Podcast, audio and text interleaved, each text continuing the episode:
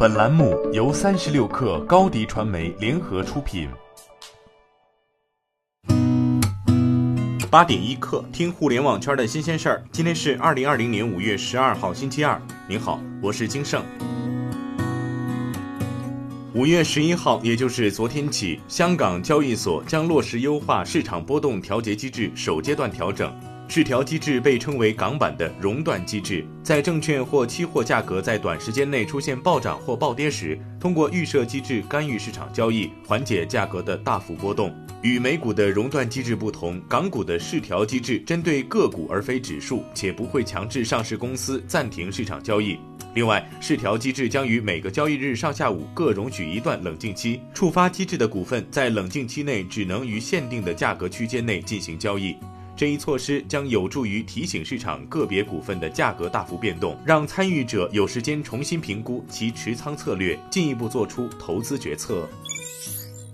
华为西安研究所荣耀瑞科技五 G 实验室正式揭牌，将为即将发布的新品荣耀 X 十提供测试。荣耀 X 十支持九大频段。而荣耀五 G 实验室可模拟世界范围的网络制式，模拟各运营商网络频段任意带宽，为五 G 手机提供测试。荣耀瑞科技五 G 实验室全程参与了荣耀 X 十的规划、设计、测试、生产等工作，仅测试方面成本就投入超三亿元。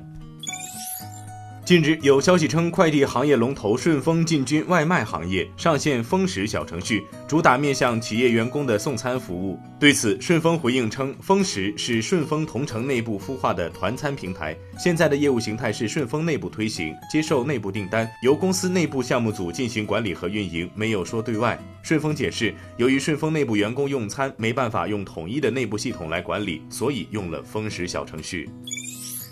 天眼查专利数据显示，近日，哔哩哔哩旗下公司上海幻电信息科技有限公司于五月一号申请公布的外观专利“电视盒子”已成功授权，申请日期为二零一九年十一月二十一号。这一专利用于视频信号转换为数字信号装饰收藏。据阿里方面介绍，昨天教育部与阿里巴巴集团联合推出阿里巴巴数字经济网络专场招聘会。阿里旗下夸克搜索、支付宝、钉钉等应用以云招聘、云宣讲等模式，为大学生提供超过四十万个工作岗位，其中本科和高职高专分别占比百分之五十五和百分之四十五。据教育部统计，二零二零年将有八百七十四万应届高校毕业生走向社会，同比增加四十万人，创历史新高。罗永浩在腾讯新闻话题栏目中表示，将锤子科技曾经的域名 t 点 tt 作为扶贫助农报名网址。罗永浩还表示，接下来一段时期要做的是扶贫助农的活动。此前，在第一代锤子手机发布会上，罗永浩表示，该域名为重金购买所得。不过，罗永浩并未公布具体交易价格。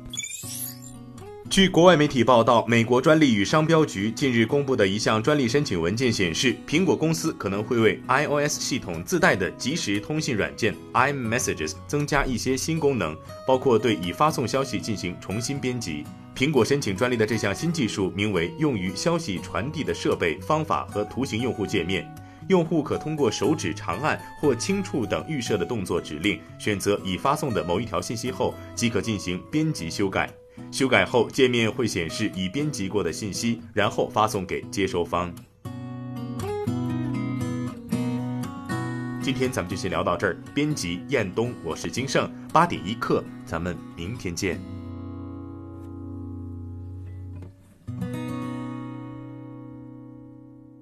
欢迎加入三十六课官方社群，添加微信 baby 三十六课 b a b y 三六 k r，获取独家商业资讯。听大咖讲风口，聊创业，和上万客友一起交流学习。